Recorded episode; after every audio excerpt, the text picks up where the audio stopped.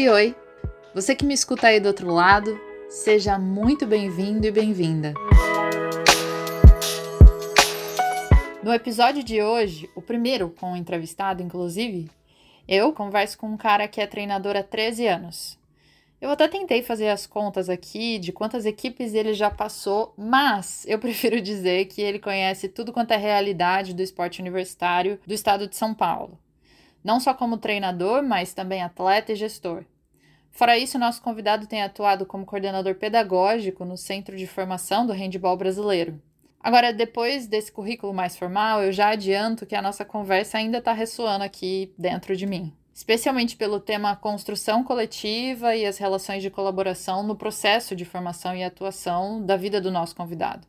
Eu fiquei aqui pensando quem são as pessoas com quem eu construo no meu dia a dia, sabe? Quem são as mais experientes, que eu tenho prestado mais atenção, e também quem são as mais novas, que têm impactado de maneira única o meu aprender a ser e fazer o que eu faço. Eu espero que esse papo de hoje te sirva como um espaço de reflexão, inclusive para isso. Se eu te perguntasse com quem você tem aprendido na sua jornada de treinador ou treinadora, ou qualquer outra coisa que você faça, você saberia me dizer?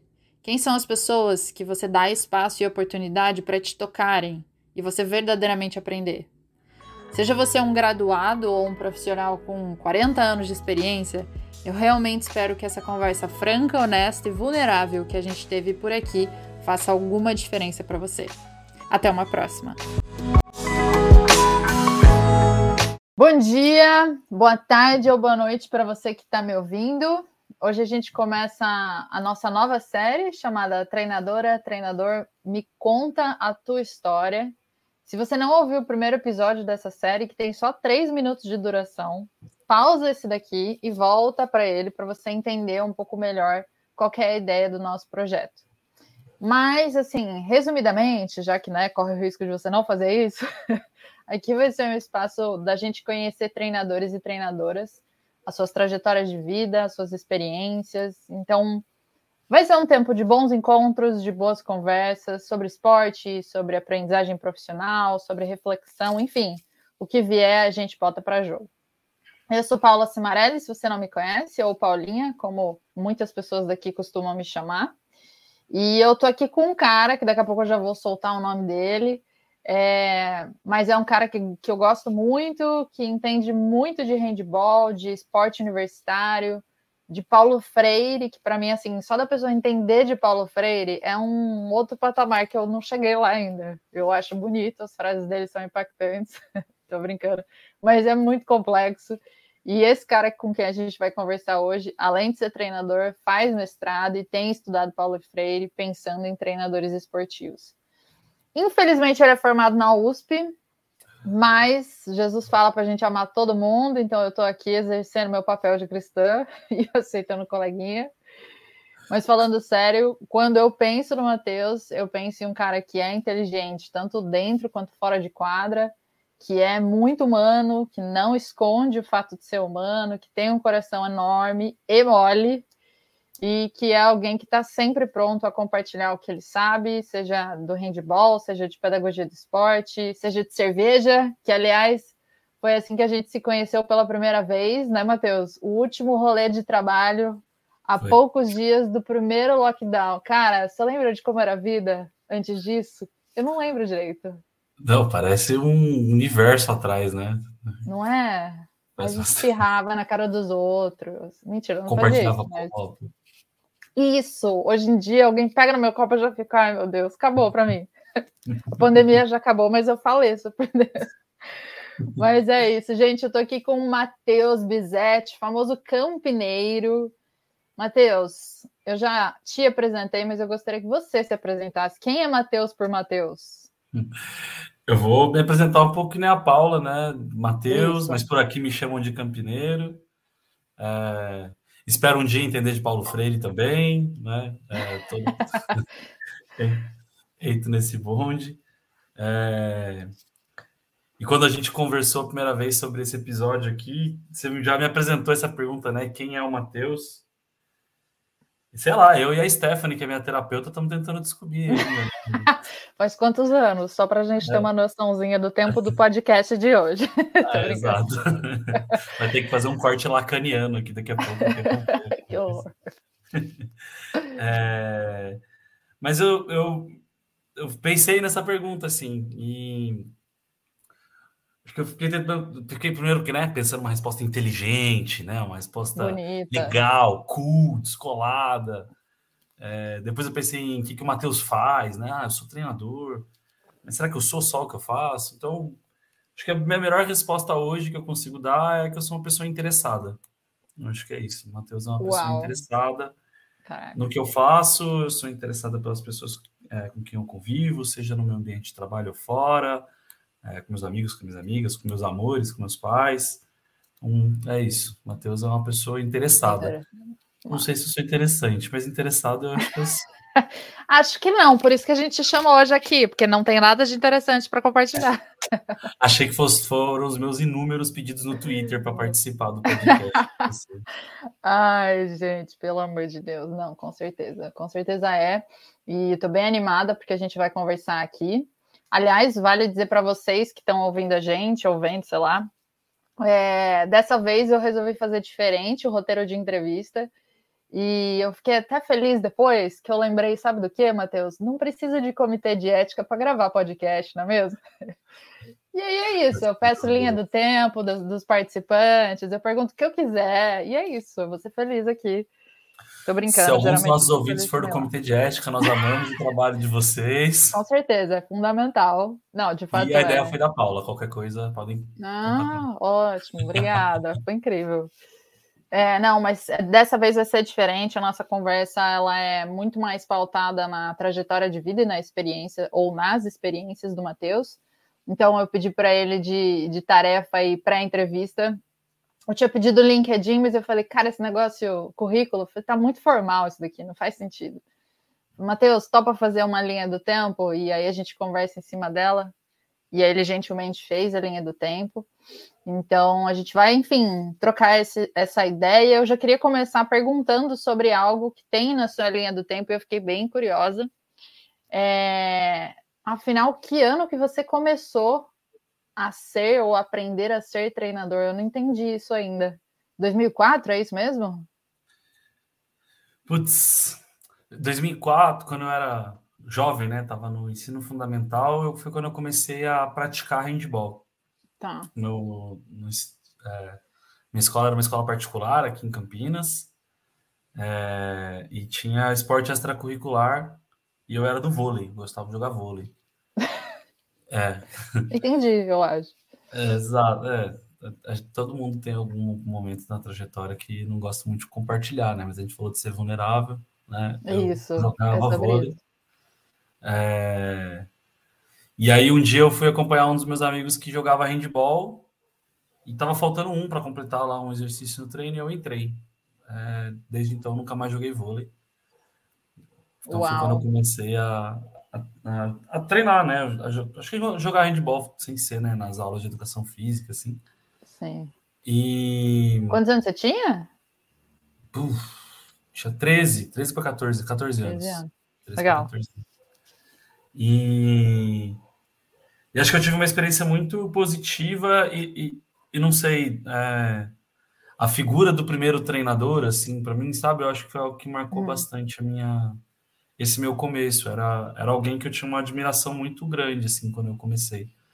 Acho que, além de tudo, né, por estar apresentando uma coisa que eu estava adorando fazer. Né? Então, foi, putz, olha que legal, um cara que conhece muito de algo que eu estou amando, sabe? Então, uhum. eu tinha uma, uma admiração muito grande. Tanto é que minha primeira medalha como treinador, é, que eu ganhei quando eu estava em São Paulo, já fazendo faculdade, eu, eu vim procurar ele. Ele não era, não trabalhava mais na escola, tal. Eu fui procurar ele para poder levar para ele essa medalha, assim. Que é, isso, que legal. Então, comecei assim. É... Mas é doido. Eu, eu, fiz uma pergunta dessa esses dias, sabia, Paula, para um treinador assim, quando começou a ser treinador, né? E as respostas foram, não, eu sabia aos 13. E outro respondeu que sabia aos 14.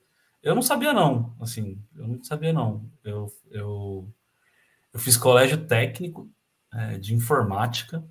Tudo a ver. E tudo a ver, tudo a ver.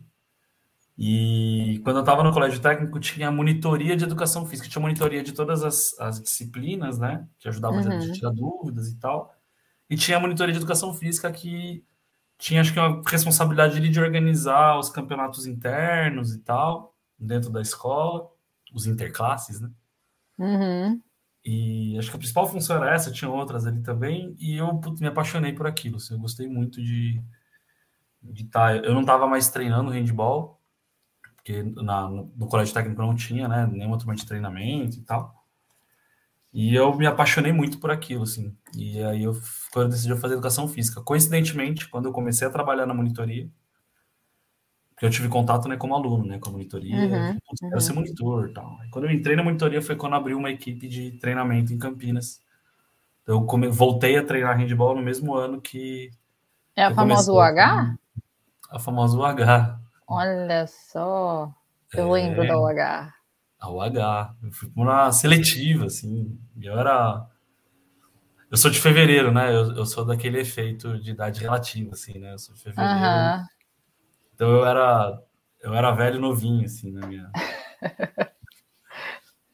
e. E foi quando eu tive meu segundo treinador também, né? Foi a primeira vez que eu. Quando eu mudei, né? Eu conheci o handball uhum. de um uhum. jeito, num contexto vai para outro, outro jeito de treinar, outro contexto, experiência. É...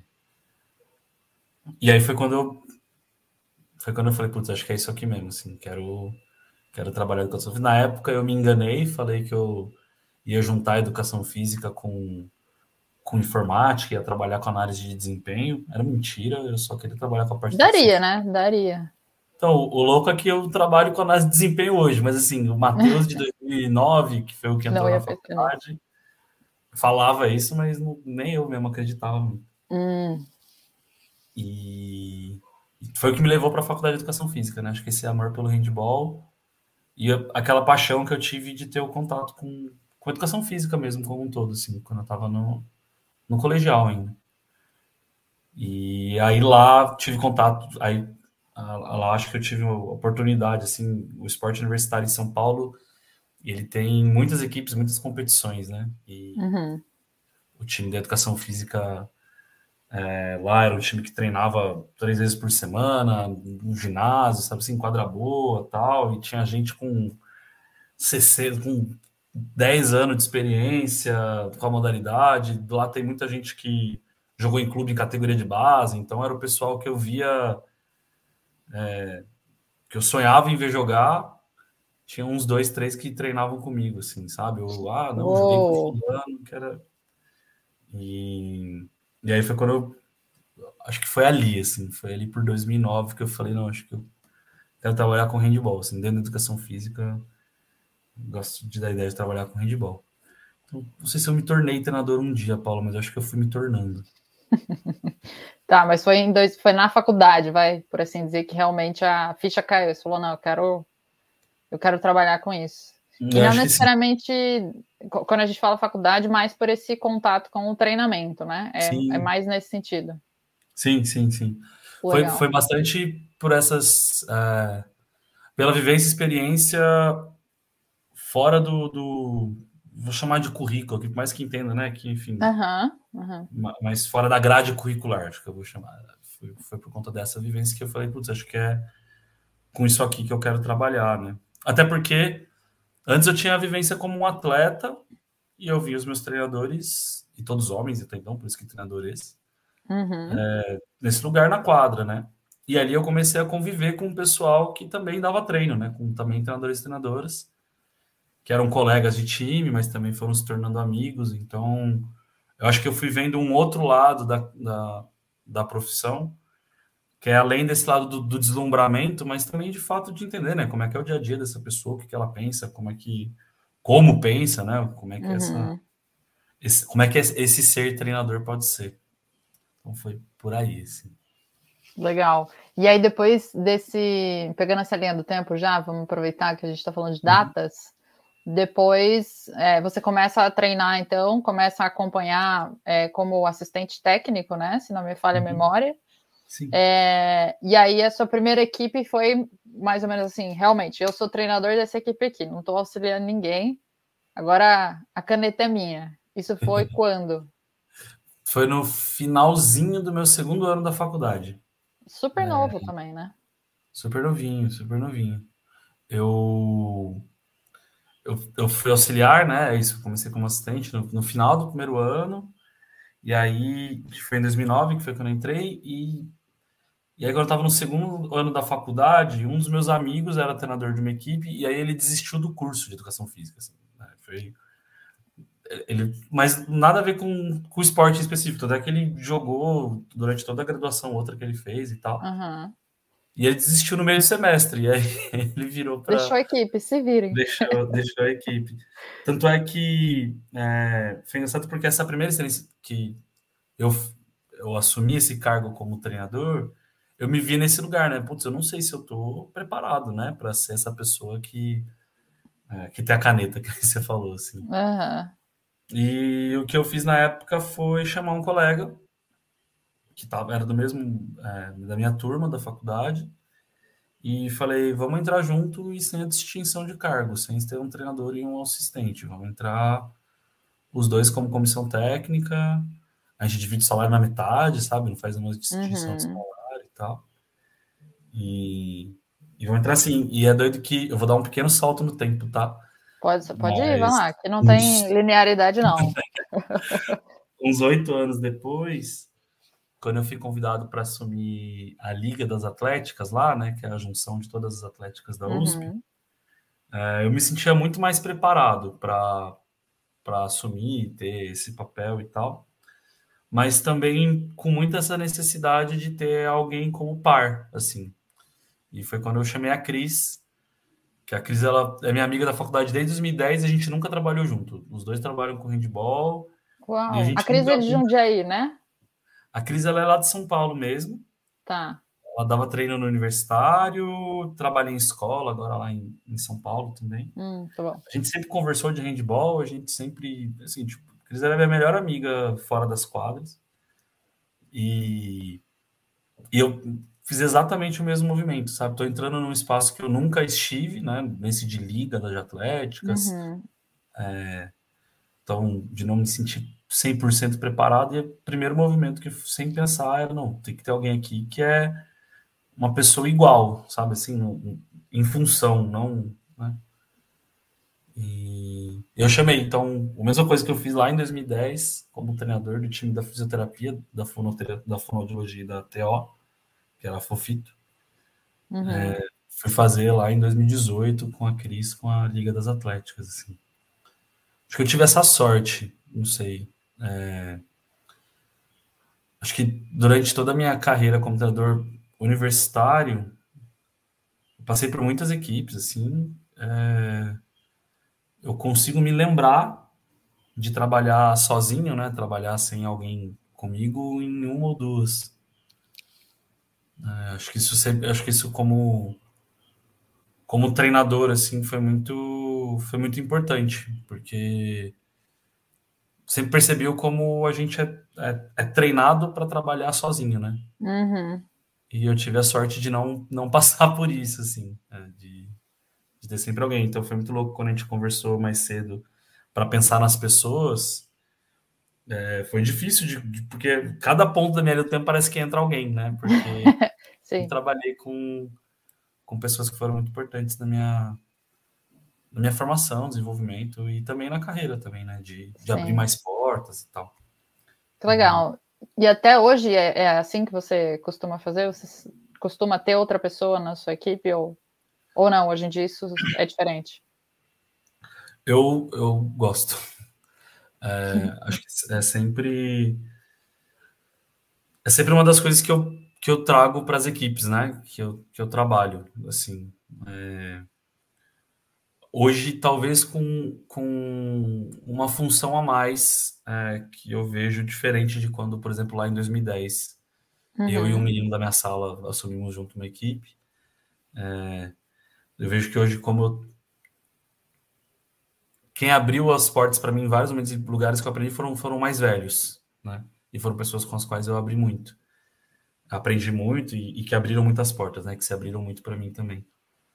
E, e aí eu, com 13 anos de carreira que eu faço esse ano. Caraca. É, mas não, não só agora, né? Acho que faz um tempinho já. Mas eu me encontrei nesse lugar, né? Agora eu que sou a pessoa que talvez tenha acesso a alguns espaços com mais facilidade e que pode estar no lugar de ajudar a abrir essas portas, de convidar, de chamar, de puxar, uhum, uhum. como aconteceu comigo.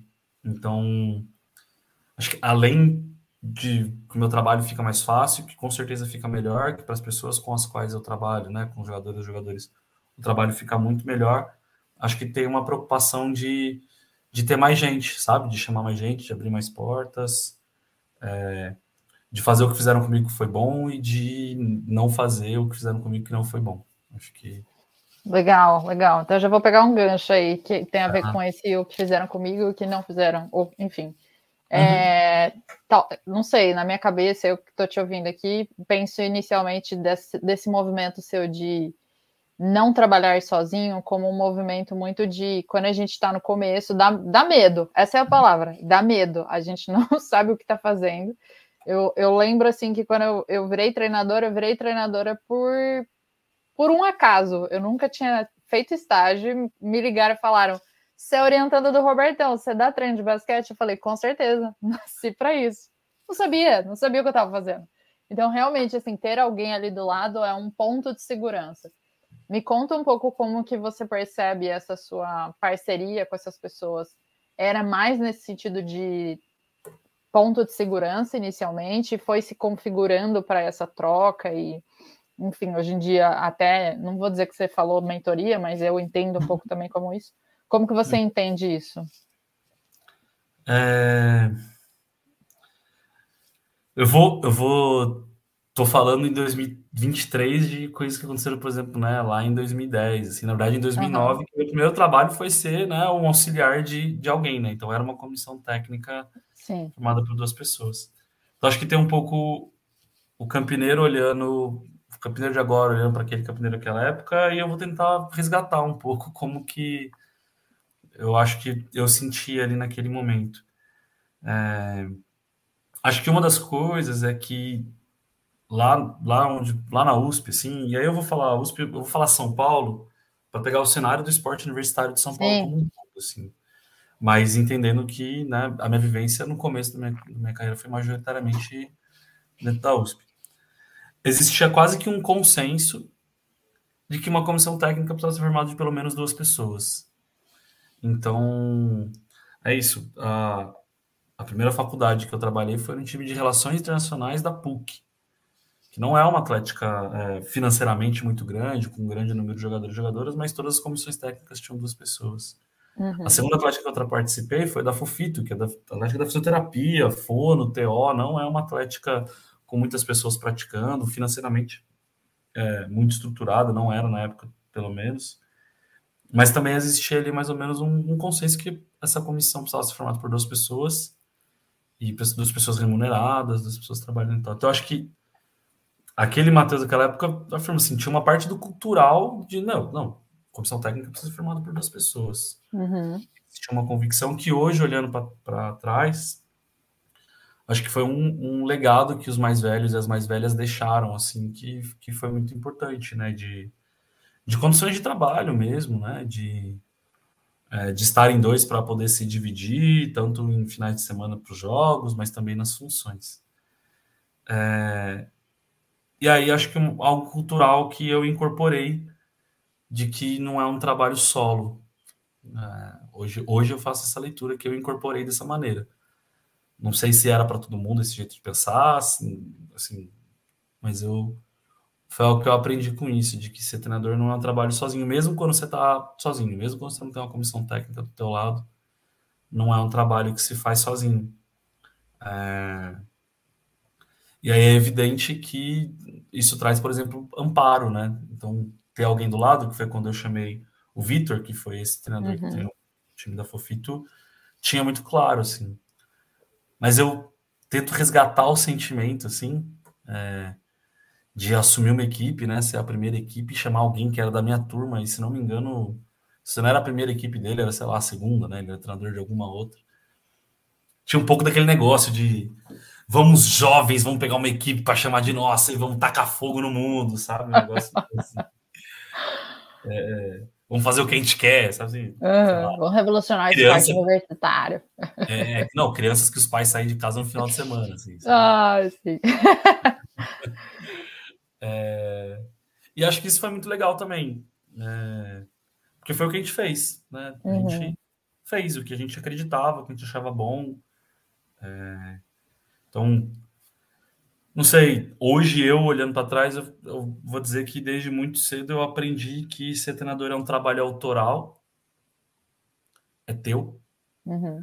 mas não significa que ele é solitário, sabe? Então, eu até prefiro autoral do que solitário, assim, porque eu acho que a gente conversa com outras pessoas, enfim. É, mas é um trabalho que pode ser solitário no sentido de que a gente pode se isolar, né?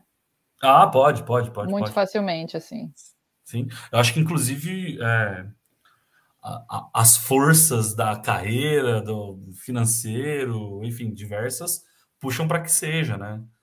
É, hoje, por exemplo, em uma das equipes que eu trabalho com comissão técnica, é, fazer questão do, do, ter uma comissão incluiu eu receber menos do que eu achei que eu precisava receber para ser treinador dessa equipe, né? Uhum, então, é uma força que puxa para, opa, peraí, mas eu também não quero receber menos do que eu acho que eu mereço. Então, eu não vou ter alguém na comissão. É, que acho que é uma grande diferença que eu encontrei aqui em Campinas, né? Teve um momento da minha trajetória que eu parei de trabalhar em São Paulo e comecei a trabalhar só em Campinas, né? Que eu mudei de cidade, inclusive. Uhum. E, e aí eu encontrei, é isso, né? Há uma diferença, por mais que tenha 100 quilômetros de distância, um quase nada, se a gente pensar como o Brasil. É, em duas universidades estaduais, públicas, uhum. com que atingem a população é, de poder socioeconômico muito parecidos, né? Uhum. A USP e a Unicamp não, não são tão diferentes assim como fazem querer acreditar. Em... Não, a Unicamp é melhor. Mas, tá, Exato. eu entendi o que você quis dizer. Tô brincando. Mas eu encontrei um outro cenário, né? De que, por exemplo, esse trabalho é muito mais solitário aqui. Né? Sim. Foi muito difícil de convencer, por exemplo, a equipe que eu comecei a trabalhar em 2018, que é o time da economia da Unicamp, até agora eu não consegui ter auxiliar, é um negócio que eu pauto todo semestre, assim. E aí sempre fica no. Como, como é que é? é ou vamos marcar, sabe quando você marca um churrasco? Fala, oh, que uhum. saudade. Não, vamos marcar, vamos marcar sim. Né? Uhum. Fica sempre nesse. Sim, é. sim. É, não, eu percebo muito isso, inclusive é, é uma das. Já, já me perguntaram algumas vezes, por que você não dá treino para universitário? Por que você não dá treino? E eu, a minha experiência é no, no escolar, né? E o escolar uhum. é um, pelo menos a, a, as equipes que eu peguei ao longo, acho que se eu não me engano foram cinco anos, é, eu era sempre sozinha. Eu só não era sozinha quando tinha um estagiário ou uma estagiária comigo. Aí eu tinha alguém ali para trocar, alguém, enfim, realmente para realmente construir o trabalho junto, né? Porque eu, eu enxergo os estagiários também nesse, nesse lugar. Mas uhum. eu sempre eu sempre esquivava, assim, falava, hum, acho que eu não vou pegar universitário. Eu nunca peguei universitário na vida vou sozinha pegar essa bucha, não sei se dou é. conta, sabe? Então, assim, então, então acho que é, é, é, uma realmente uma realidade muito diferente que você vivenciou. E ao mesmo tempo também, aí falando de quem te conhece é, nos outros ambientes, né? Então, você como docente universitário, por exemplo, você é um professor que troca muito com os alunos, né? E que, e que faz questão de sempre ter alguém ali com você, outro ou outro professor, é, ou pads e pads e todas as variações de monitores. É, então você tem esse senso de coletivo muito forte, né? Assim, e eu não sei se, se você consegue identificar isso na sua história, de onde veio esse senso de coletivo, de, de construção conjunta, de, enfim. Tá te fazendo uma pergunta que não tá no roteiro de perguntas, mas olhando para tua linha do tempo, assim, para tua história, você consegue identificar um ou outro momento assim que você realmente falou não? Ou isso é seu mesmo e não. É... Não, isso, isso, não é meu, né? Assim, com certeza. Não, não é você meu. entendeu o que eu quis dizer. É, entendi, você, não você, não consegue entender ou identificar de onde que veio isso. Eu, eu consigo, eu não sei, quando eu quando você me perguntou, eu consigo descrever uma cena. É isso, assim. Legal, é, conta pra gente. Tinha uma perto de onde ficam as quadras lá na USP, tem, tem uma padaria que fica dentro do campus, assim. Uhum. É, então era muito comum, tipo, ah, os treinos começam às 5 e meia da tarde, né? Geralmente, assim, os treinos dos times geralmente das 5 e meia até umas 9 horas da noite. E, e umas 4 horas era muito comum a gente ir para essa padaria, né? Tomava um café ali, conversava e já ia se direcionando para as quadras para começar a preparar os treinos, encontrar o pessoal. É, e você me perguntou, só conseguia lembrar de eu sentado com gente do handball 98% das vezes, mas com o pessoal do basquete, que era da graduação, que era da turma que não era, uhum. montando treino. Então virava ali um grande lugar de montar treino, assim, em conjunto, né? Então, muitas vezes as comissões, né? É, eu, eu conseguia lembrar disso, assim, esse negócio da troca. E, e ali era um, puta, era um laboratório mesmo, sabe? A gente viajava, viajava, viajava de tentar, de desenhar, de falar, não acho que é isso e tal. E de segunda a sexta-feira. É, então, eu consigo pensar nessa cena. Se foi isso, eu não sei, Paula, eu, eu não sei mesmo. Tudo bem, Mas... vou deixar esse tópico para sua terapia. É, exato. Amanhã, Stephanie, amanhã se você estiver vendo isso, é. quinta-feira falaremos sobre isso. Exato. Mas acho que, que foram essas oportunidades que eu tive. Acho que eu tive é, a sorte e, e, no sentido também, o, o privilégio de ter tido é, muitas portas abertas com pessoas que estavam próximas também, né? Então, uhum. assim, tive essa equipe que era com um cara que era da minha turma, trabalhei durante, em diferentes oportunidades, eu trabalhei seis anos com um cara que é um dos meus melhores amigos, é, então a gente é, pirava muito assim e se permitia fazer e, e com equipes que também jogadores e jogadoras que, que toparam, sabe? Porque eu acho uhum. que sem essa galera é, eles não estavam lá para me formar como treinador, eles estavam lá para jogar handball, uhum. mas que toparam uma pessoa que arriscasse, assim, né? Que arriscasse, que essa semana eu falei que meu time tem azar de que eu sou aquariano, sabe? Então. Eu não sei o que, que significa, traduz. Para quem é... não sabe também. para outras pessoas, né? É, não sou eu só. É, de, não me contento com mais do mesmo, assim. Sabe? Ah, tá bom. Esse meio diferentão. Tal. Vocês, uhum. têm, vocês têm azar de ter um treinador aquariano, então pode ser sorte também, mas eu acho que vocês têm azar. É, vou, é. acho que já eram jogadores que toparam, assim. Acho que isso foi muito importante para mim também. Cara, que legal, que legal. E eu, eu não tive como não lembrar, não, não sei se está na sua linha do tempo, não, não, não me lembro, mas da sua aula de modelo de jogo. Só contextualizando, é, para quem está ouvindo, a gente, eu dei a disciplina de handball, aprofundamento de handball, no, na FEF, né, Unicamp, no semestre, já não sei mais quando, acho que, sei lá, o último semestre do ano passado, eu já não sei. O tempo, o tempo depois de 2020, tempo já não sei mais, exatamente. E aí eu dei essa disciplina lá na FEF e eu percebi uma lacuna dos alunos, assim, se tratando de modelo de jogo. É como se a gente falasse, sei lá, sobre qualquer outro tema, eles não faziam ideia do que estava sendo dito. E aí eu falei com o, o, Matheus, ele ia dar uma aula para a gente. Falei, Matheus, você não quer falar sobre esse, esse tema, não? Porque eu acho que você toca bem isso e tal. E ele topou. E, e a forma como o Matheus explica e, e, constrói a ideia de modelo de jogo é muito coletiva, né, Matheus? Assim, então, se você puder compartilhar um pouquinho também, que eu acho que tem tudo a ver com o seu ser treinador. Quem é Matheus enquanto treinador nesse processo de, de, construção da equipe, de, enfim, de uma identidade, eu não sei nem se a gente pode chamar assim, de uhum. cada equipe. Então, enfim, conta, conta para quem está ouvindo um pouco sobre isso. É, eu não sei, eu, eu o bom, bom das boas perguntas é que travam a gente, assim, né? Tudo bem. eu não sei. Então, eu acho que eu sempre valorizei, eu valorizo, né? Hoje eu valorizo, talvez na época não tanto quanto deveria, ou se sim, uhum. sei lá, mas essas trocas que eu, que eu tive a chance de ter é, enquanto estava na graduação, mas né, durante toda a minha carreira como treinador. E acho que é algo que eu carrego para todos os espaços que eu vou. Assim, então, quando eu estou em outros espaços, como por exemplo esse lugar de um professor de uma disciplina, ou né, é, tocando uma aula, um lugar de palestrante, para mim, acho que esse lugar de uma conversa franca, sabe? Eu acho que é, uhum. é o que eu valorizo muito. Então, assim, se eu gosto muito de uma coisa, eu quero compartilhar essa coisa com outras pessoas, né? É, eu falei no começo. É, não quero guardar só para mim, né? Então, para mim, se eu valorizo conversas francas, eu vou tentar sempre ter conversas francas com as pessoas que, que me rodeiam. E é óbvio, né? É difícil ter uma conversa franca com 50 pessoas durante 30 minutos, durante 3 horas que seja, né? Uhum. Mas, mas de tentando estratégias para fazer isso.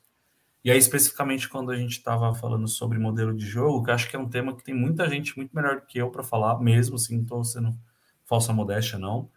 É, falo nomes para falar do handball, por exemplo, o Diogo Castro, acho que é um nome excelente para uhum. falar de modelo de jogo. O Arthur Pellegrini é um cara fantástico para falar de modelo de jogo. Sei que tem um pessoal da FEF, da Unicamp, que está estudando sobre isso, se debruçando sobre isso. Uhum. Uhum. É, então, acho que é uma galera muito mais competente que eu para falar sobre, mas acho que o caminho que eu, que eu sempre pensei é, é um pouco desse trabalho autoral, né?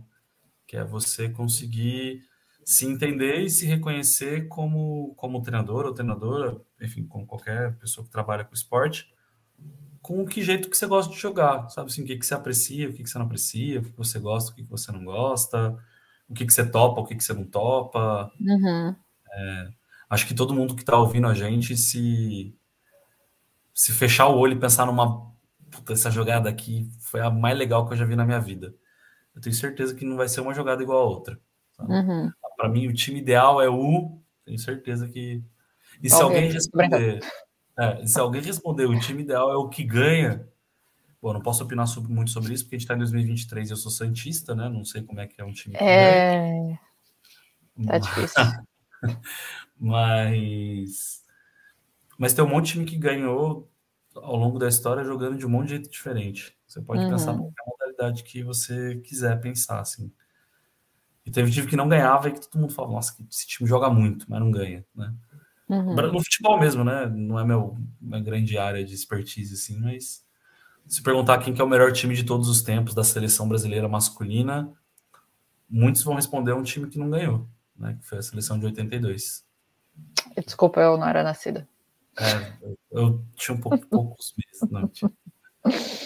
É, você prefere qual? De 82 ou de 94? Eu duvido uhum. que vai ter gente que vai falar que preferia de 94. Então, é entender o que existia ali, né, que faz com que você goste desse jeito de jogar e tal. Porque eu vou viajar dois segundos, Paula, mas eu juro que eu volto. Vai lá, fica tranquilo. Eu avisei no começo que você gosta de Paulo Freire. A galera já tá sabendo.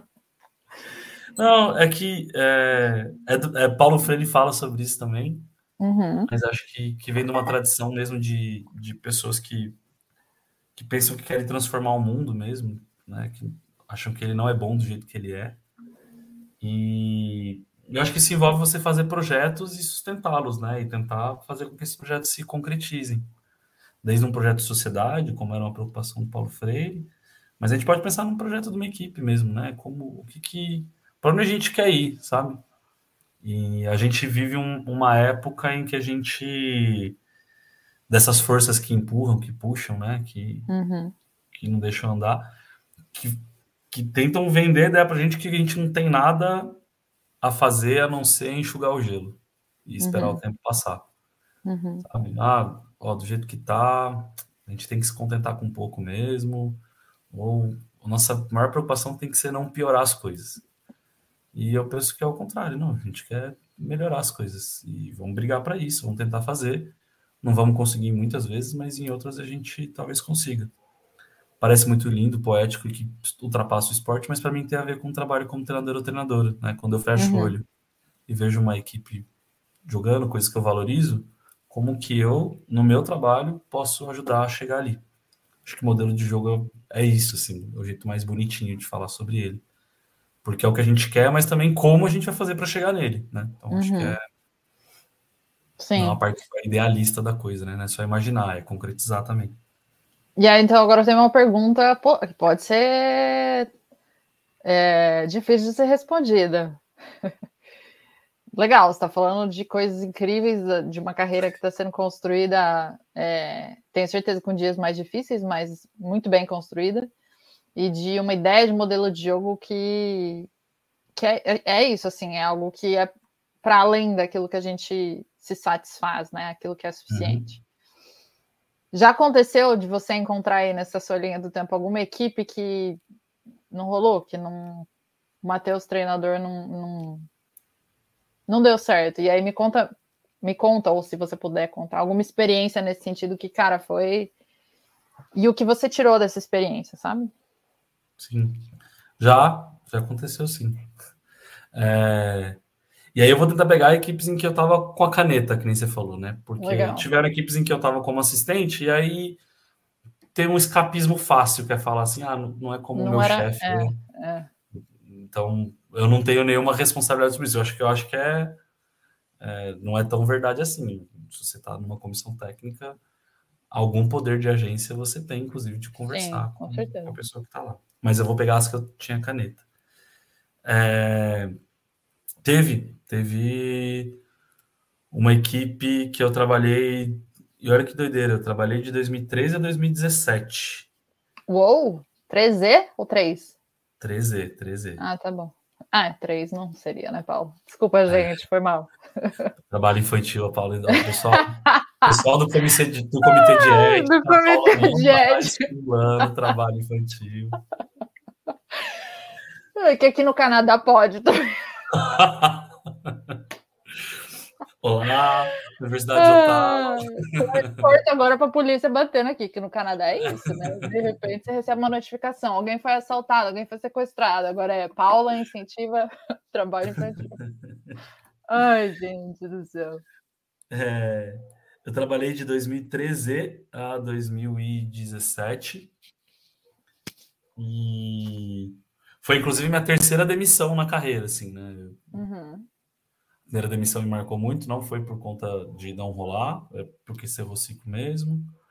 E aí, se ficar quatro anos, não significa que não, não rolou, né? A gente conseguiu estabelecer uhum. um trabalho, mas era muito doido, porque sempre que eu, eu naquele momento eu incorporei um pouco, eu incorporei bastante, né? Esse jeito de, tá bom, vou fazer o que funciona, não vou fazer aquilo que eu que eu acho que deve ser feito, sabe? Vou fazer o que está funcionando para essas pessoas tinha uma pressão é, esportiva, era uma equipe de medicina particular, que tinha né, uma pressão competitiva grande ali e tal.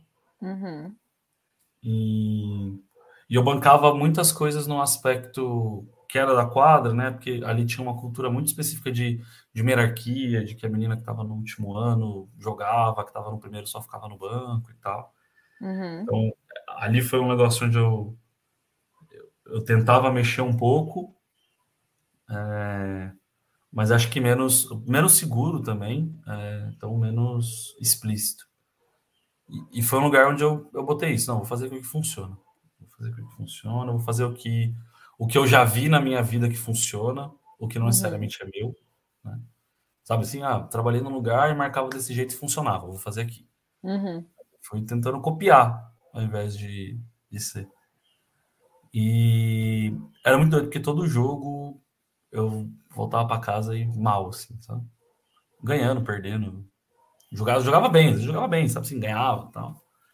E eu não não voltava feliz, assim, sabe? Eu não, uhum. deitava cabeça no travesseiro e falava, caraca, isso aqui tá legal pra caramba. É... E isso foi durante quatro anos, né? Eu, toquei assim, fui assim durante quatro anos um ciclo, né? É bastante tempo, se for pensar. É, não, teve, teve na verdade, eu saí no quinto ano, né, de trabalho, assim, uhum, assim, uhum. dois meses do, do, quinto ano de trabalho. Então tinham meninas, por exemplo, que estavam no penúltimo ano de faculdade, né, que é uma uhum. faculdade que passaram, por exemplo, talvez a graduação inteira comigo como, como treinador e tal. E, e cara, não era não era bom, assim, hoje é engraçado porque eu comecei a trabalhar de novo numa medicina, né, agora aqui na Unicamp, uhum. e o treinador do futsal, que era dessa medicina, tá também na medicina Unicamp, então a gente se reencontrou depois de muito tempo, e ele foi na época, e, que eu, foi um grande amigo que eu fiz na época e continuou sendo um amigo, assim. Uhum. E aí a gente se pegou batendo um papo, cara, e eu, e eu falei, putz, fiz várias coisas ali que eu não, não faria de novo, assim, sabe, de acho que de bancar um pouco mais. E é difícil, né? Esse, acho que o grande lance é esse. Tu falou de 2013, eu estava formado, eu tinha um CREF na mão já, sabe? Sim. Mas eu falo, puta, eu acho que eu era muito imaturo para fazer um trabalho autoral, eu acho que eu era muito imaturo de bancar é, algumas coisas, assim. Então, é isso. Não é um lugar que eu olho é, quando eu olho para trás, assim, eu sinto um carinho pelas pessoas que estavam lá, mas eu não sinto um carinho pelo trabalho que eu fiz, sabe? Eu falo, putz, não. Que negócio, né? A gente pode abrir um papo de coach, né? Foi um lugar que foi importante mim, na minha trajetória, porque né, a, gente, a gente aprende com o sofrimento também, mas é isso, uhum. não é. Eu não olho para aquele trabalho e falo, nossa, esse trabalho foi animal. É o contrário Entendi. disso. No final você vê que eu não aprendi com aquele lugar. Tem um carinho sim, pelas pessoas que estiveram lá. Com certeza. É, mas foi, foi bem difícil como treinador, assim. E hoje eu olho, putz, é porque eu tentei me adequar. É, largar a mão de coisas que eu acreditava para fazer o que funciona e para tentar copiar outros. Assim. Eu lembro de fazer várias estratégias dessas pessoas que eu cruzei na vida, né? Uhum. Tinha um treinador que eu cruzei que fazia muita dinâmica de grupo. Então, eu resolvia problemas com dinâmica de grupo igual a que ele fazia no sabe assim, é, não era, não, não era eu, assim, era, era um, um, Frankenstein de mim, assim, né? Uhum. É, mas para mim o maior problema era não fazer o que acreditava, mas tentar me adequar. Acho que, sei lá, por isso que eu. Uhum. A hora que você me perguntou, cara, bateu cara, assim. É, não, não, foi, foi muito. Você brincou agora, né, de coach, mas é, tem, tem esse lance da gente. A literatura explica, mas eu não vou falar termos aqui difíceis, mas da gente realmente olhar para as nossas experiências e uma vez que a gente não consegue mais mexer algo ou intervir nelas, né? Já acabou. Matheus não consegue mais intervir naquela, naquela equipe ali. Mas o que que dali o Matheus é, entende que realmente ele pode fazer diferente, né? Do que não foi legal, do que não do que não rolou. E é muito legal esse senso crítico seu, né? De olhar e falar, pô, eu abri mão daquilo que era mais valioso para mim enquanto treinador, e eu tenho certeza que treinador e Matheus se misturam, acho que não dá para gente fazer essa desassociação, né? Então, acredito que isso realmente tenha te, te tocado enquanto pessoa, né? E disso, acredito, hoje em dia, por exemplo, não acho que você abra mão das coisas que você realmente acredita enquanto treinador. Tô certo ou errado? Do que eu acredito, não. É. Não sou, não sou, ou acho que eu não sou. Inflexível. Uma pessoa que impõe, é, que impõe. Uhum. Né? Mas é isso. Eu acho que hoje eu sou uma pessoa capaz de fazer uma conversa franca. Sabe? Como treinador. Né? Acho que quando a gente elege conteúdos, ó, prefiro isso não, ao invés daquilo, né? Uhum. Esses uhum. caminhos, eu vejo mais sentido aqui. Porque tem uma conversa franca, não é ter um monólogo positivo, né? Mas é ter uma Sim. conversa franca. É, Paulo Freire fala sobre diálogo, e diálogo não, é, não são duas pessoas falando. Porque dá para duas pessoas falarem e não conversarem, não existe Exatamente. um diálogo. Duas pessoas. Diálogo é uma travessia, o dia é travessia uhum. e logos de palavra. Então é a gente se atravessar pela palavra. Então, se eu falar algo que não toca a Paula e a Paula falar algo que não me toca, a gente pode os dois conversar aqui, a gente não está tendo um diálogo. Exatamente. Então, é algo que eu incorporo para mim, assim, essa conversa que eu chamo de conversa franca. Legal. Eu faço demais. Ó, tá querendo te mudar, viu, Paulo Freire?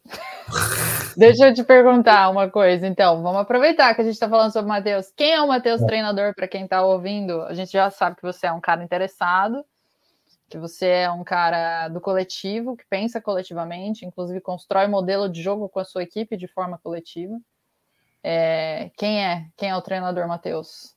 E tem o aquariano, que não está aqui para Ai, desculpa. Para fazer mais dinheiro. Eu esqueci. Não, tudo bem, tá tranquilo. Tá. Caraca, difícil essa, Paula, mas o Matheus treinador. É um Matheus que quer devolver para o handball que o handball deu para ele, assim. Uhum. É, me, me, apaixonei pelo handball e e de lá para cá, né, assim, meus, muitos dos meus amigos, não só minha carreira, né, mas muitos dos meus amigos, é, minha namorada, putz, sei lá, um monte de coisa para mim veio por conta do handball, além do emprego uhum. e além lá, da casa que eu moro, assim. É, então é alguém que quer dar de volta e acho que isso envolve que as pessoas gostem do handball e que elas é, se apropriem do handball. Eu não sei se essa é a melhor palavra, assim, mas É, é alguém que quer que, por exemplo, que alguém que está jogando handball em 2023 jogue um handball de 2023 e não um handball de 1960. Só porque Uou. o de 1960 é mais fácil de jogar. Só porque o 1960 é mais fácil de ensinar. Só porque uhum. o 1960 é menos complexo. Uhum. É, então, acho que o Matheus como treinador é alguém que tenta não subestimar as pessoas. Respeitar elas, e para mim, respeitar elas é dar o que eu tenho de melhor. E o que eu sei, que eu mais sei, assim. É, que eu tenho que usar um trilhão de estratégia, porque eu sei que, né? É, aí é o meu trabalho. Aí não sou eu que o Matheus é treinador, mas é o que o Matheus entende que é ser treinador, que é uhum. eu conseguir traduzir o que o, o, como o jogo é jogado hoje, como ele tende a ser jogado daqui a anos, de uma linguagem que seja de mais fácil apreensão. Uhum, uhum. Que a galera entenda, né? No fim das contas é isso. Sim. Mas sei lá, eu não vou ensinar que a Terra é, que a terra é plana só porque é mais fácil conceber um mapa mundi plano do que uma Terra esférica. Uhum. Sabe? A Terra não é uhum. plana. Eu não vou falar que é plana. Ah, não, é quando você estiver na faculdade você aprende que a Terra é redonda. Não, a Terra não é, sabe? Uhum. A Terra é redonda. Uhum. A gente começa desde já. Se eu precisar botar uma bola, levar um globo terrestre dar na mão da pessoa. Mas entenda, é disso aqui que a gente está falando, né? É... Não vou imprimir um monte de papel sulfite com o um mundo plano e falar isso aqui é o mundo. Entenda que o mundo é assim. Sim. Cara, tem uma fala sua, não lembro onde foi que eu escutei isso agora.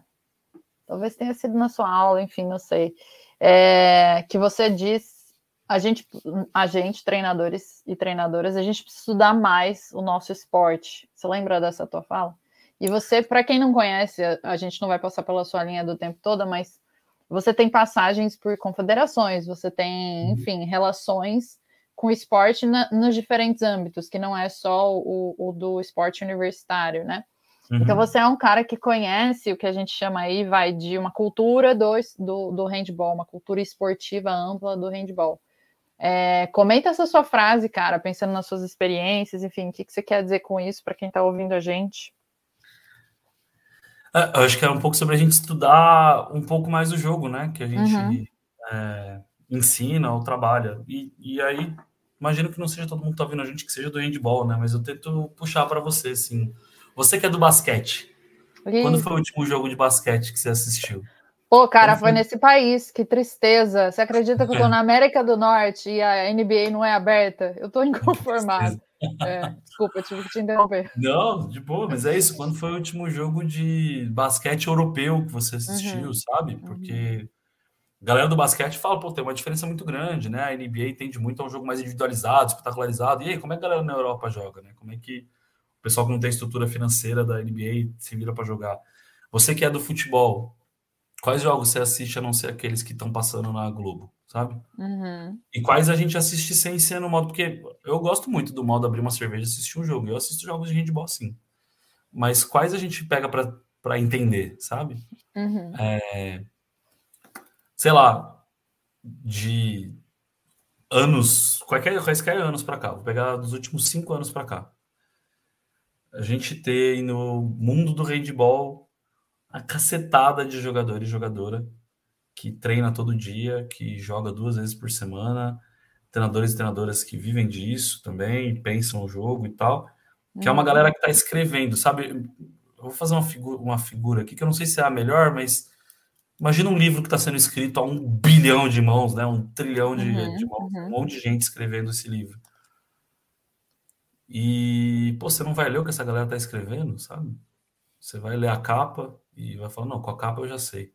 Você vai ler o primeiro capítulo e vai falar, não, o primeiro capítulo já me dá tudo que eu preciso saber. O resto, eu acho meio presunçoso até, sabe? Meio arrogante a gente não olhar o que, que essa galera tá fazendo. Né? O que, que, que eles estão fazendo? O que eu tenho para aprender com essas pessoas que estão jogando handball todo dia e escrevendo o jogo, inventando o jogo e reinventando o jogo? Ah, não tenho nada para aprender deles. Eles, é que eles são muito fortes, eles são muito Acho que é, às vezes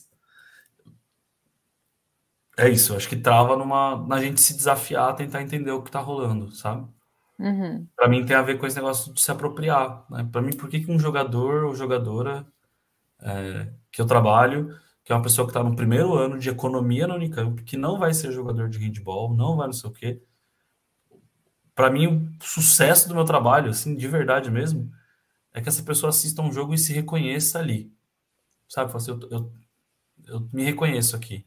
Uhum. Esse, eu vou falar de um jeito meio rebuscado. Não, eu, não vou falar, não. Vou falar. Fala dos dois, tá tudo bem. Não, eu vou falar do, do sincerão, né? A gente falou do ah, tá sincerão. Tá tipo, isso aqui é um negócio que, que, a humanidade fez e eu tô nisso, sabe? Eu, eu me reconheço nisso. Uhum. É... Que a pessoa não olha e fala assim: caraca, não... nunca que eu vou fazer isso daí. Não.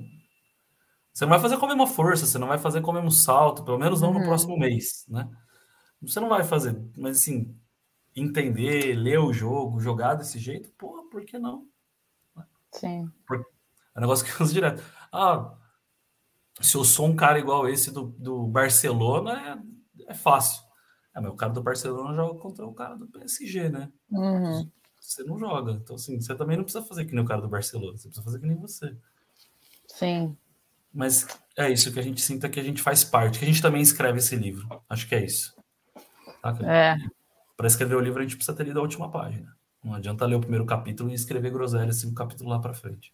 Sim, com certeza, com certeza. O Robertão sempre fala disso, assim, acho que é isso, a gente, e não só nesse sentido, mas de da gente não ensinar o mesmo esporte que era jogado há 30, 40 anos atrás, né? E a gente achar que... copiar quem tá jogando hoje, né? É, é, é, é exatamente, exatamente. É, acho que é, passa muito pela apropriação do esporte, né?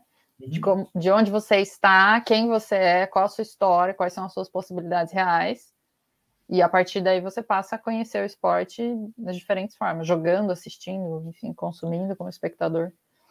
Acho que, que tem, eu, só porque eu usei a, a, parada do livro, Paulo.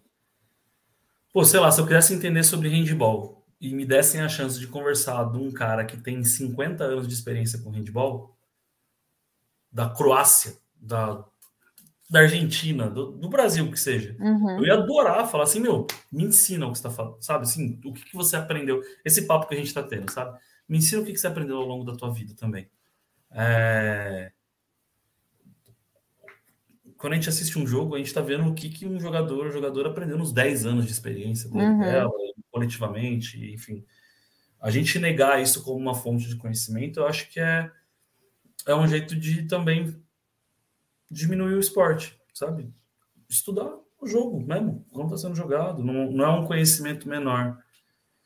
O conhecimento do esporte não vem só da sociologia do esporte, da antropologia do esporte, uhum, da antropologia uhum. do esporte.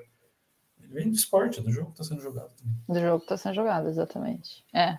E nessa era de stories e reels que a gente vê os, os recortes, né, os highlights ali dos do jogos, e não só de jogos, mas enquanto treinadores de exercícios, de, enfim, de intervenções pedagógicas, a gente fala, não, se eu fizer igual, vai dar o mesmo resultado.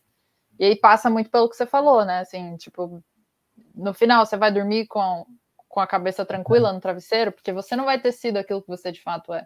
Você vai estar uhum. reproduzindo aquilo que outra pessoa fez, né? E acho que você que teve experiência com um monte de treinador aí na vida, com um monte de gente de é, comissão técnica, também tem isso, né? A gente identificar quem são, quais são as coisas que a gente aprende, que a gente se apropria dessas, dessas pessoas, mas quais são as coisas que realmente pertencem a quem nós somos e quem a gente quer ser enquanto treinador e qual a marca, né? Não gosto da palavra marca. Uhum. Qual. É, o que vai ficar, pronto, assim, não preciso. Para aquelas pessoas que estão passando por mim, né? E no seu caso, como treinador. Então, faz bastante sentido. A nossa conversa, pode falar, Mar. Não, é que eu ia falar disso que tu falou, assim, das frases bonitas que você fala que gosta de conhecer Paulo Freire. Acho que tem uma. É, como ele vai trazer de o conhecimento é uma construção da humanidade. Né? E aí eu vou botar o conhecimento do esporte, ele é uma construção da humanidade. Então, você não se apropriar disso te faz menos humano. Você se apropriar disso é um processo de humanização. Você acessar o conhecimento que a humanidade produziu ao longo uhum. da sua uhum. história é se humanizar. Você acessar o esporte que a humanidade produziu ao longo dos últimos anos e não o esporte dos anos 60, só parar ali, uhum. Uhum. é você se humanizar. Então, tornar-se humano é se apropriar daquilo que a gente faz. Com certeza. Não, não. É, quem que é tua banca? Vou mandar esse podcast para tua banca.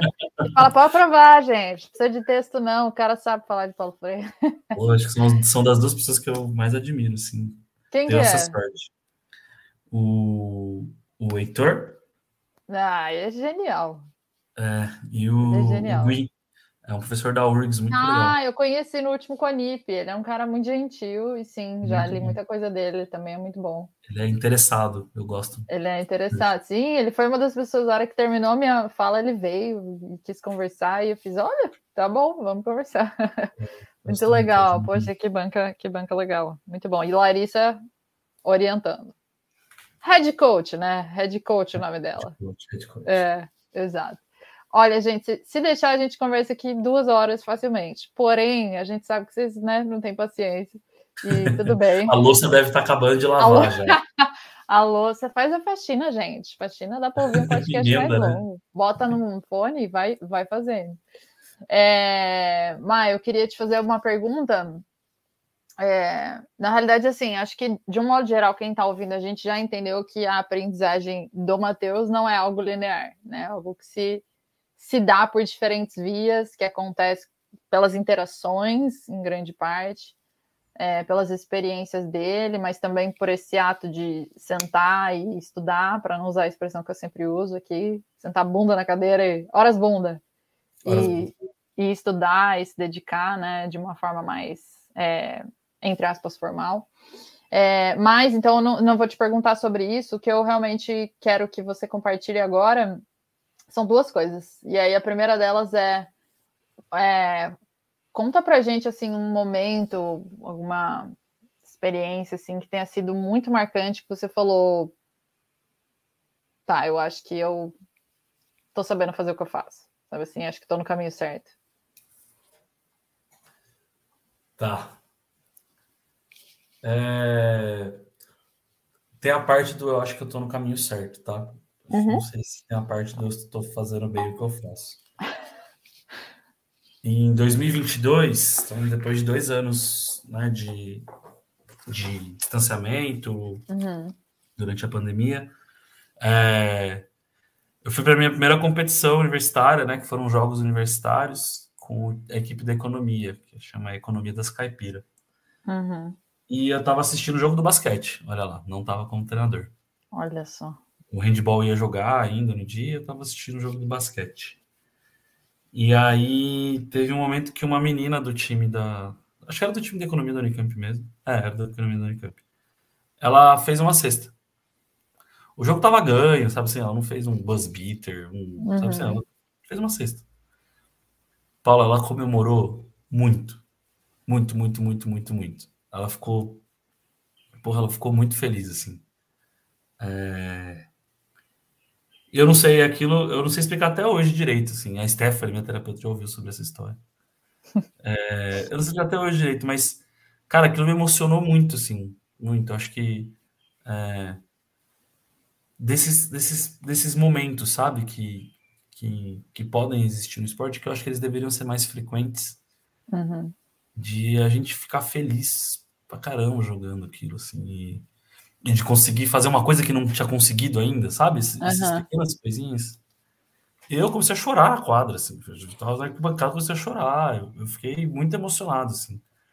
E não era nem, tipo, eu conhecia a menina de cruzar, mas sei lá, nunca, não era minha atleta, por exemplo, tava jogando. Uhum, uhum. E mexeu muito comigo. E, e eu saí com uma pista, e aí umas duas semanas depois eu fui ter a, a nitidez disso, assim, do é, é nisso mesmo, assim, que eu gosto de estar, sabe? Que eu gosto de trabalhar. Eu acho que é de que as pessoas tenham esses... Possam ter esses momentos, assim, é, e ficarem felizes de fazer algo que talvez não conseguia fazer há 30 minutos atrás. Uhum. É, sei lá, acho que é isso, assim. Que legal. Eu, a gente poderia acabar aqui, que eu já fiquei... Eu tô quase emocionada. Muito eu, bom. Eu fecho o olho, eu vejo a cena, assim, dela. Que legal, cara. É muito legal. É muito, é muito Saraiva, um dia que eu ouvi né? esse podcast, foi você, Vi Saraiva, você comemorando sua sexta. Eu já tenho alguns anos, né, que tô, não estou treinadora, E, e aí eu, eu, eu, tenho feito esse movimento de ir assistir treino, assim, sabe? Sentar do lado e falar, eu quero ver o que esses meninos vão fazer, essas meninas, sabe? Quero ver qual, qual vai ser a, a, o desenrolar do treino, as intervenções, as conversas e tal. Porque é isso, acho que quem gosta de esporte precisa respirar esse ar, assim, né? Esse talvez esse primeiro, não primeiro necessariamente, mas esse gosto muito forte, assim, lá da infância, sabe? Da, da adolescência, das coisas que seguravam assim, a nossa atenção, que mexiam com a gente, com as nossas emoções. Enfim, então acho que é isso. Eu tenho feito esse olhar e, e eu fico muito feliz de saber que foi isso que um dos pontos assim para você. Muito legal. A segunda coisa que eu quero te pedir, e aí a gente vai encerrar, é, é quem está te ouvindo aí, é, algo que você queira deixar para um treinador, para uma treinadora, alguma coisa que você queira compartilhar no sentido de, enfim, encorajar pessoas, de dar ideias, não vou falar conselhos. Uhum. Eu vou, eu vou dar uma que eu ouvi uma vez e eu, e eu incorporei muito para minha vida, assim. É, a gente, dentro do esporte, eu vou usar o do esporte, tá? Uhum. Mas do handball, a gente lida muito com os sonhos das pessoas, assim, com desejos, sabe, que as pessoas querem, os sonhos mesmo, assim. É, no alto rendimento, né, esses sonhos, acho que chegam até, né, até um, muito explícitos, né, pô, talvez uhum. esse cara quer ser, quer chegar numa seleção brasileira porque quer comprar uma casa para a família, sabe, assim, quer ter, quer ir para Europa, quer, tem sonhos. Mas é isso, às vezes o sonho é ganhar o campeonato interclasses, às vezes o sonho é fazer uma cesta que nunca tinha feito, fazer um gol que nunca tinha feito. O sonho é ganhar uhum. um jogo específico, é começar de titular, sei lá. É, e eu acho que esses sonhos não são menores, assim. Eu não acho que o sonho. Acho que a última vez que a gente conversou, eu trouxe isso, assim, eu carrego ainda. O sonho de ir para os Jogos Olímpicos demanda mais coisa do que um sonho de fazer uma cesta nos Jogos Universitários da Economia. Uhum. Ele demanda mais coisa, demanda mais comprometimento, investimento e tal mas eles não são sonhos, um sonho não é menor do que o outro. Então, acho que a gente entender que a gente tem esse papel é, e que a gente está lidando com o sonho, a gente não é responsável pelo sonho de ninguém, não, mas a gente está lidando com os sonhos das pessoas. Acho que, que dá o carinho de participar e compartilhar, mas também a responsabilidade de que a gente não, não menospreze, sabe? Às vezes o que a gente faz, uhum, a gente uhum. pega ou desanimado, ou ah, não, eu vou eu vou levar a sério quando eu estiver na seleção brasileira. Hum, assim, Sim. você vai cruzar com um monte de gente no caminho e os sonhos das pessoas são importantes. Então, o que a gente pode fazer é dar o nosso máximo é, e ser interessado. Muito bom, muito bom. É isso aí. Para encerrar, eu é, quero agradecer você publicamente. Eu acho que quando eu pensei nessa ideia, foi muito você veio primeiro, assim, na minha cabeça, saltou. Falei, quem eu gosto de conversar sobre esporte, sobre treinador, Matheus. E veio muito rápido, assim, exatamente porque eu acho que você é um cara que é muito é, razão e emoção junto, assim, não existe um.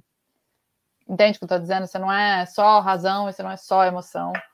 Essas coisas não se separam em você como deveria ser, né? Não deveria haver essa, essa dualidade, que não deveria nem ser chamada assim, mas é, infelizmente existe, né? E você é esse cara que olha para as pessoas com emoção e que dá o seu melhor e que é competente em tudo aquilo que faz e que sabe admitir quando não sabe ser competente no sentido de ter a competência, né? Uhum. Então, e acho que esse é o lance desse podcast, da gente entender que a aprendizagem ela é ao longo da vida, ela não é. Mateus não nasceu pronto, é, ele, ele está sendo é, cada vez mais, ele está aprendendo mais, está se tornando pronto para as experiências, e a gente nunca vai estar tá pronto para tudo, né? Enquanto treinador, enquanto qualquer outro papel que a gente venha a atuar. Então é importante também a gente identificar quais são essas janelas. E a reflexão serve muito para isso, né? Qual é essa janela aqui que eu não estou dando conta? E tá tudo bem não dar conta, né? Até ontem eu estava conversando com uma mestranda aqui do laboratório e ela falando da, da questão de perfeição, eu falei, eu tenho uma boa notícia para te dar. Não existe um ser humano nesse mundo que seja perfeito. Então, é isso. Também não seremos treinadores perfeitos, mas, como o próprio Campineiro disse aqui, a ideia é que a gente dê o nosso melhor. Afinal, a gente está falando de esporte, então não tem como não ser bom, a gente espera. e a gente está falando de pessoas, né? Então a gente tem com certeza que contribuir o máximo que a gente conseguir. Matheus, quer falar? Para falar? Não, eu pedi para você mandar esse recorte para mandar para minha terapeuta aí, ó. é um para ela. Quer deixar o telefone para Stephanie, da Stephanie, porque tanta, foram várias situações. Eu faço isso com a minha terapeuta. Eu falo, gente, Nelminha, Nelminha zero, tô brincando. É, não, pode mandar, vou que mandar para ela. Gente, façam terapia, terapia é vida, resolve muita coisa e abre a nossa cabeça para. E acho que, inclusive, para ser treinador e treinadora, pô, ajuda, ajuda muito. muito. Muito, muito, muito, muito, muito, Então é isso. Má, muito obrigada. E, gente, muito obrigada por terem ficado aqui com a gente até o final. É... Eu não sei quando vai o próximo episódio ao ar, porque é isso, vida de imigrante, eu tô aqui tentando sobreviver. E, mas espero em breve trazer o próximo episódio para vocês, com mais uma pessoa para a gente pensar sobre ser treinador e treinadora, sobre aprender a ser enquanto se caminha. Má, obrigada, obrigada, gente. Até uma próxima.